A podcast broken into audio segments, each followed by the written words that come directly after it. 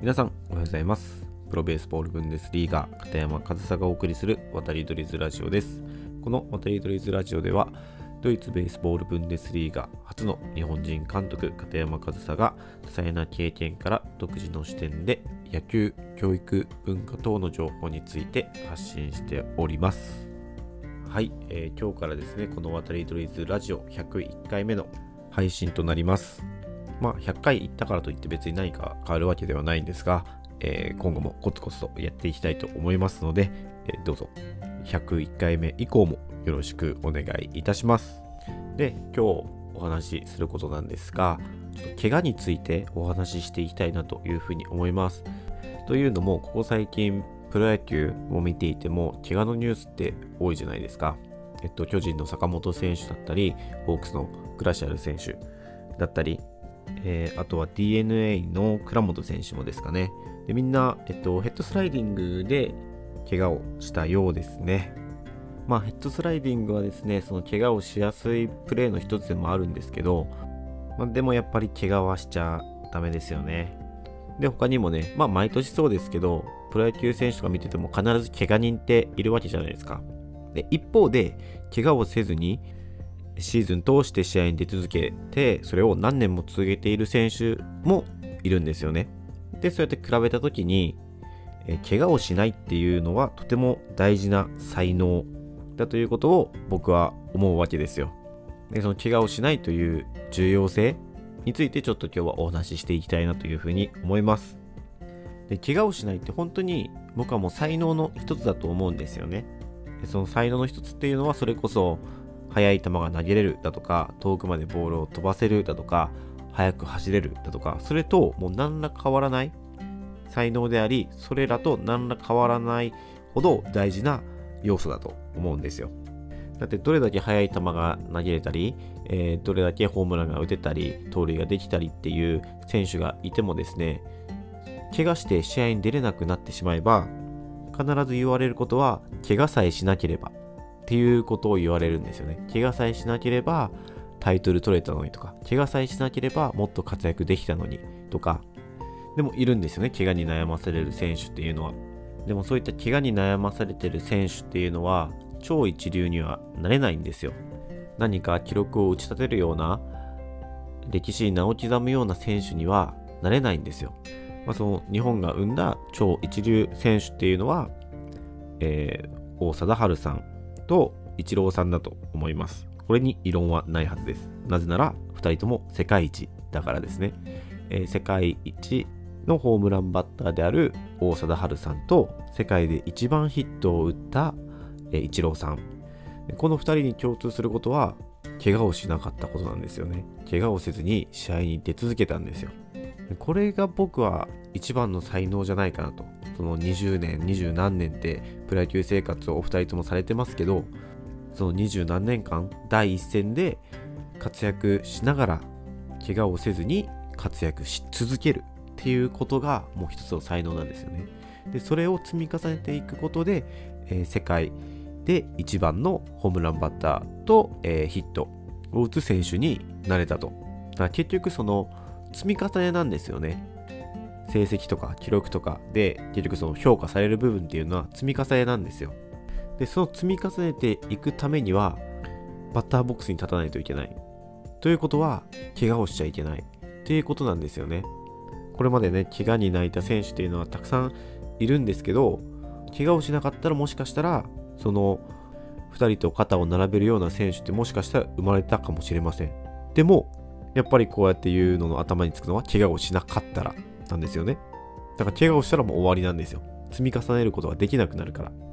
だから怪我をしないっていうのは一流選手になる、まあ一流じゃなくてもですよ。普通にスポーツ選手である以上、とても大事な要素ですし、むしろ怪我をしないから一流選手だっていう言い方もできますね。で、その僕とかその監督という立場から見ても怪我をしない選手っていうのはすごく重宝するんですよ。そんなにずば抜けた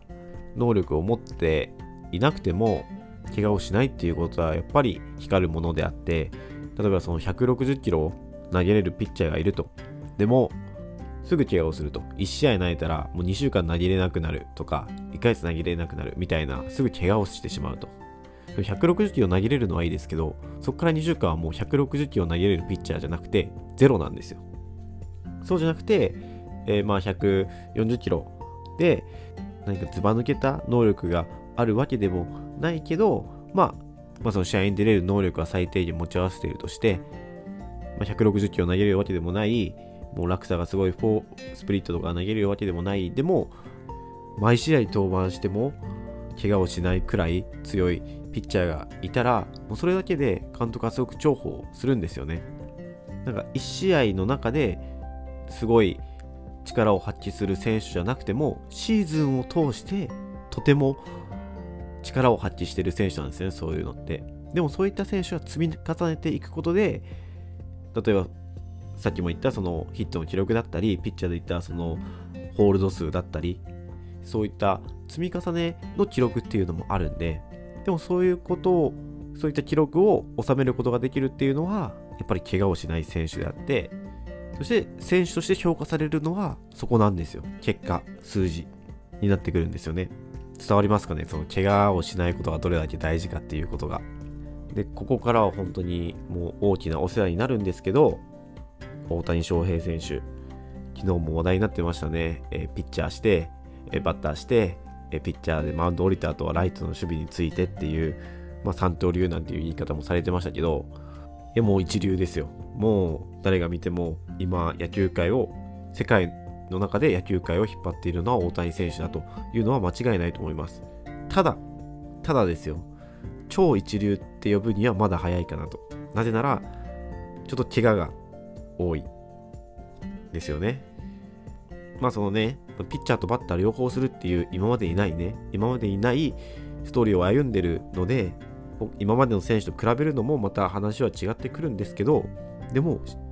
このね、調子で4月5月ってずっと試合に出続けて、これをシーズン終わりまでやって、これをまあ何年も続けていけるってなると、もう本当にそれこそ、もう誰にも破れないような記録を打ち立てる選手だと思いますし、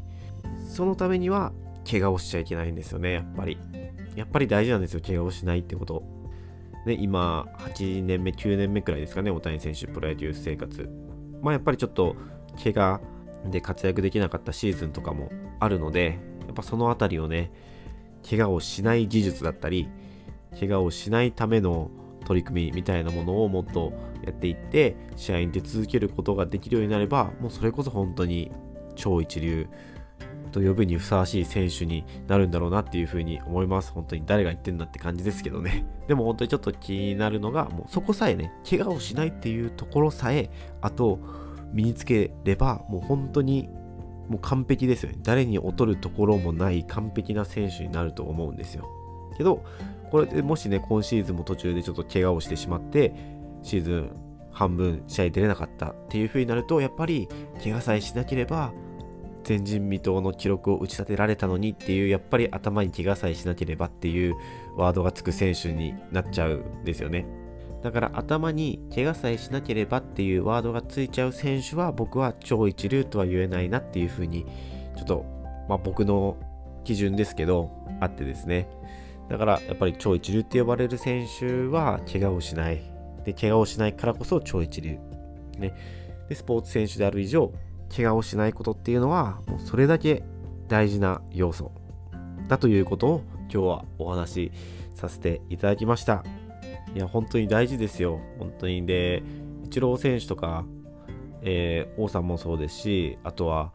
落合さんとかもそうですね、長く現役をされて、すごい記録を打ち立てる選手とか、あの突発的な怪我とかもあるんですけど、そういった選手は、そういう突発的な怪我とかもちゃんと避けるんですよね。例えば、デッドボール。イチローさんも王さんも、あと落合さんも、デッドボールの受け方が上手だと。で落合さんとか言ってましたね、自分で。なんか今の選手はデッドボールの受け方が下手だとか、なんかそういった話をされてるのを僕覚えてるんですけど、でもそういった避けられないようなアクシデントでも怪我をしないように最善を尽くすというかね、怪我をしないための術を持っているっていうのはやっぱり一流の技術だと思いますし、あとはそのイチロー選手とか絶対ヘッドスライディングとかしないじゃないですか。多分しても怪我しないと思うんですけど、ちょっとでもリスクがあるようであればしない。で、実際にね、冒頭話しましたけど、今、同じ時期で3人もヘッドスライディングに怪我してるわけですよ。だから、怪我をしないというのは才能であり、とても大事な要素であるという話をさせていただきました。少しでもね、その怪我をしないことの重要性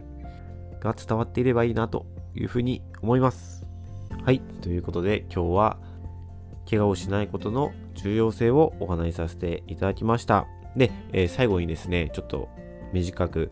告知だけさせてください。えー、今週末、もうあさってになるかな、えー、15日土曜日からですね、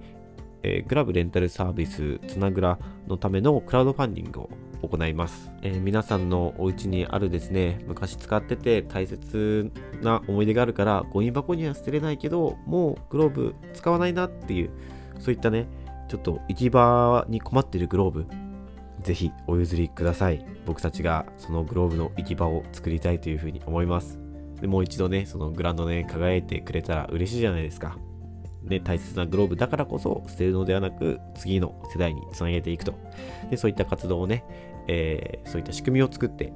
いきたいなというふうに思っておりますのでぜひぜひ5月15日あさってもうすぐですねクラウドファンディング始まりますのでご協力の方よろしくお願いいたします。